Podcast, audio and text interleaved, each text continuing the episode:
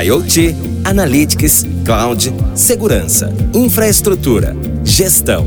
Bem-vindo à sua série de Tecnologia e Futuro, onde você aprende agora. Digitais-me, um podcast da Logicalis. Se você tem menos de 30 anos, provavelmente não conheceu vida sem o telefone celular. A verdade é que muitas vezes, mesmo já mais velhos que viveram alguns anos num mundo em que existia apenas a telefonia fixa, têm dificuldade de lembrar como viviam sem esses aparelhos móveis, que hoje são nossos companheiros inseparáveis. Exatamente por isso, todo mundo começa a ficar cheio de expectativa quando uma nova geração da tecnologia se aproxima. E é neste momento que estamos. Já começamos a ouvir falar muito sobre o 5G e as possibilidades que ele pode trazer. O 5G, como a sigla já indica, é a quinta geração das comunicações móveis. E se estamos chegando na quinta geração, o que veio antes? A história dessa tecnologia, hoje tão disseminada e popular, é muito recente e começou de uma forma que provavelmente você nem imagina. Era a década de 40, quando a atriz austríaca Edith Lamar e o seu amigo compositor George Antheil brincavam de dueto em frente a um piano e tiveram uma ideia usar mudanças simultâneas de frequência para dar mais segurança à comunicação. Edi, considerada uma das mulheres mais bonitas do mundo na época, tinha sido casada com um fabricante de armas e, por isso, conhecia os desafios de comunicação durante a guerra. Ela era também extremamente inteligente e dedicava parte do tempo às invenções. Em 1942, Edi e Antil patentearam o que eles chamaram de Sistema de Comunicação Secreta. A ideia original tinha como objetivo resolver o problema dos inimigos que bloqueavam os sinais de mísseis controlados por rádio durante a Segunda Guerra Mundial e estava relacionada à alteração simultânea de frequências para evitar que os inimigos fossem capazes de detectar as mensagens. É o que conta a página oficial de Edi Lamar. Como na época o exército norte-americano era muito fechado e resistente a aceitar ideias de civis, a invenção não virou realidade naquele momento. Só alguns anos depois, com o advento da criação dos transistores e posteriormente a diminuição do seu tamanho, é que a criação de EDI tornou-se muito importante, não apenas para a indústria militar, mas para formar as bases do que viria a ser a telefonia celular. Durante as décadas de 40, 50 e 60, diversos países estudavam, cada um a seu modo, formas de tornar realidade a comunicação móvel. Nessa época, empresas como a sueca Ericsson, a americana Bell Labs, a russa Altai e a búlgara Radioeletrônica trabalharam em protótipos de telefones móveis. Mas foi em abril de 1973 que a americana Motorola provou que fazer ligações sem o auxílio de fios e cabos poderia ser possível. A primeira chamada móvel foi realizada em uma esquina de Nova York por Martin Cooper, engenheiro da Motorola, usando um Dynatac 8000, aparelho que media cerca de 30 centímetros e pesava quase um quilo. Na ocasião, a ligação foi possível, pois a Motorola havia instalado uma antena no topo de um prédio próximo dali. Apesar do sucesso que aquela demonstração fez com a mídia e com o público, tudo não passava de protótipos. Apenas 10 anos depois, em 1983, a Motorola começaria a vender uma versão melhorada do Dynatec 8000, que ficaria conhecido como tijolão, devido às dimensões e ao peso. Em termos de funcionalidades, o aparelho também não era muito atraente. Depois de cerca de 8 horas carregando, sua bateria podia garantir uma chamada de até 30 minutos. E era isso mesmo, apenas chamadas de voz. Apesar de o primeiro aparelho celular ter sido lançado nos Estados Unidos em 83, o Japão e a Finlândia já possuíam redes celulares comerciais desde o início da década de 80. No Brasil, as redes celulares chegaram em 1990 no Rio de Janeiro, pela operadora estatal Telerge. Até o fim do ano, havia 667 assinantes no país, que desembolsavam alguns milhares de dólares para usar a novidade, que logo se tornou símbolo de status. Brasília foi a segunda cidade a ter cobertura de telefonia móvel, que chegou a algumas cidades do Rio Grande do Sul em 92 e as cidades da Bahia e de São Paulo apenas em 1993. Ministro, com muita satisfação, nós estamos ligando aqui do Rio de Janeiro, no aterro do Flamengo, uh, que, o que seria a primeira ligação Uh, teste do sistema de telefonia móvel uh, do Brasil que começa aqui pelo Rio de Janeiro. A ligação está ótima, quer dizer, é bom falar no telefone móvel, quer dizer que a gente não, que agora daqui por diante nós não ficaremos mais sossegados nem no automóvel, né? Exatamente, ministro. Inclusive, eu estou falando com o senhor através do sistema Viva Voz. Eu não preciso nem uh, do, do fone para poder falar com, com, o senhor. Com isso, faz com que a segurança ao dirigir o veículo seja máxima. Ficamos muito contentes por essa primeira ligação, esperando que ela seja a primeira entre muitas. Nessa época, a tecnologia na qual as redes celulares estavam baseadas eram analógicas e, tanto no Brasil quanto nos Estados Unidos, usavam o sistema AMTS. Essas redes, que ficariam depois conhecidas como 1G, permitiam apenas a realização de chamadas de voz. Nada de texto ou qualquer tipo de transmissão de dados. Mas, mesmo com as limitações técnicas e os preços muito altos, os celulares se tornaram objetos de desejo. Afinal, todo mundo queria ter seu aparelho que garantia liberdade de poder estar acessível para amigos e familiares em qualquer lugar, a qualquer momento. O nascimento das redes de telefonia celular foi um marco na questão da mobilidade, mas também marcou a aceleração do desenvolvimento das tecnologias de banda larga. Isso porque as operadoras fixas, sentindo a ameaça do seu negócio de voz, passaram a investir cada vez mais em tecnologias de transmissão de dados. Isso, esse fato foi interessante porque isso também direcionou a evolução da própria tecnologia móvel, que passou a ter a preocupação cada vez maior de incorporar tecnologias de transmissão de dados dentro da sua evolução. Maurício Suga, diretor de tecnologia da Logicalis. Enquanto a primeira geração da telefonia móvel dava seus primeiros passos no Brasil, o resto do mundo já começava a testar o 2G. Baseado nas tecnologias TDMA, CDMA e GSM, o 2G tinha como principal novidade ser digital. Em termos de funcionalidades, esses sistemas tinham maior capacidade e ofereciam vantagens sobre os analógicos, como melhor qualidade nas ligações, melhor cobertura, criptografia das informações transmitidas e, o mais importante, a possibilidade de tráfego de dados na rede. Foi a partir de então que surgiram as mensagens de texto e, em seguida, as primeiras tentativas, ainda que bem rudimentares, de se desenvolver aplicativos e navegação web para o celular. No Brasil, a chegada da segunda geração de telefonia móvel aconteceu no final da década de 90, logo após o processo de privatização das telecomunicações e a consequente abertura do mercado para empresas estrangeiras. Assim, Paralelamente à evolução das redes analógicas das concessionárias, os brasileiros acompanharam a chegada de novas empresas concorrentes que já começavam a criar suas redes nos padrões digitais. Eu vou falar com vocês sobre um assunto que todo mundo está comentando muito aqui em São Paulo, que é a telefonia celular digital. Essa tal de banda B. Foi também nessa época que surgiram os primeiros planos pré-pagos, o que, junto com a maior concorrência e a evolução da tecnologia, permitiram que os celulares se tornassem mais acessíveis e começassem a se popularizar por todo o Brasil. Os aparelhos, por sua vez, foram perdendo a cara de tijolões e ganhando recursos mais atraentes. Aparelhos menores, mais leves, telas coloridas e compatíveis com alguns serviços inovadores para a época, como ringtones polifônicos, envio de fotomensagens e navegação em sites por WOP, que tinham um conteúdo reduzido, mas eram o início da navegação móvel na internet. Alô, Cláudio, tô te ligando para falar do nascimento do século, o aparecimento do milênio. Eu? É, e tem também o Baby, da Telesp Celular. O Baby, o celular que... Depois eu te ligo, tem uma pessoa chegando aqui.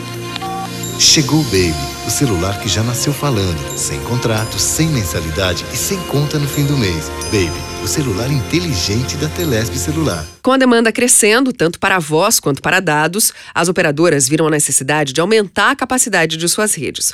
Foi então que surgiu a chamada 2,5G.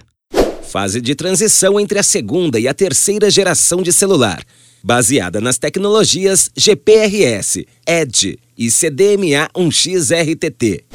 Essa tecnologia trouxe mais capacidade para as redes e mais velocidade para os assinantes, suprindo as necessidades de todos durante os primeiros anos da década de 2000, enquanto o 3G não desembarcava por aqui. Nesse período, início dos anos 2000, os celulares já eram uma febre no Brasil. Assim, não foi surpresa quando, em agosto de 2003, o número de linhas móveis ultrapassou o de linhas fixas no país, quadro que não mudaria mais até os dias atuais. Nos anos seguintes, a telefonia celular começou a se tornar um pouco mais parecida com o que é hoje. A chegada da terceira geração de redes móveis aumentou consideravelmente a velocidade de navegação, permitindo o lançamento de novos serviços. baseado nas tecnologias CDMA 1X EVDO, o MTS e HSDPA. O 3G ainda trabalhava com sistemas baseados em circuito, para voz e em pacotes para dados, mas com foco em possibilitar uma experiência cada vez melhor no uso de dados. A grande novidade que chegou junto com o 3G foram as videochamadas. Mas não foi só isso. Foi com a terceira geração que os smartphones começaram a se popularizar, transformando os celulares em pequenos computadores. Do lado corporativo, os Blackberries e outros aparelhos com teclados físicos faziam muito sucesso, especialmente por trazer o e-mail para o bolso dos executivos, dando mais produtividade para as empresas. De outro, consumidores se dividiam entre aparelhos focados em recursos avançados de fotografia, música, games ou mensagens de texto. As primeiras telas sensíveis ao toque, inicialmente o toque de pequenas caretinhas criadas para isso, também começaram a surgir. Até que em 2007, o lançamento do iPhone da Apple deu mais uma guinada em um mercado que já estava evoluindo intensamente. Com a chegada do iPhone, três características que permanecem até hoje surgiram: as telas sensíveis ao toque, os aparelhos que combinam uma série de recursos profissionais ou pessoais e a mais importante, o ecossistema de aplicativos desenvolvidos por terceiros. This is a day I've been looking forward to for two and a half years. Every once in a while, a revolutionary product comes along that changes everything. Today, today Apple is going to reinvent the phone, and we are calling it iPhone. Durante a terceira geração de telefonia móvel, o Brasil bateu mais um recorde. Em 2010, o país passou a contar com mais celulares do que habitantes. Com cerca de 195 milhões de linhas de celular, Naquele ano, existiam mais de 100 aparelhos para cada 100 brasileiros. Hoje temos mais de 228 milhões de acessos móveis, o que representa uma média de 110 aparelhos a cada 100 habitantes. Assim como em 2010, o estado com maior penetração de celulares é o Distrito Federal, enquanto o que tem menos celulares por pessoa é o Maranhão, com 77% de penetração. Em 2012, chegam ao Brasil as redes 4G.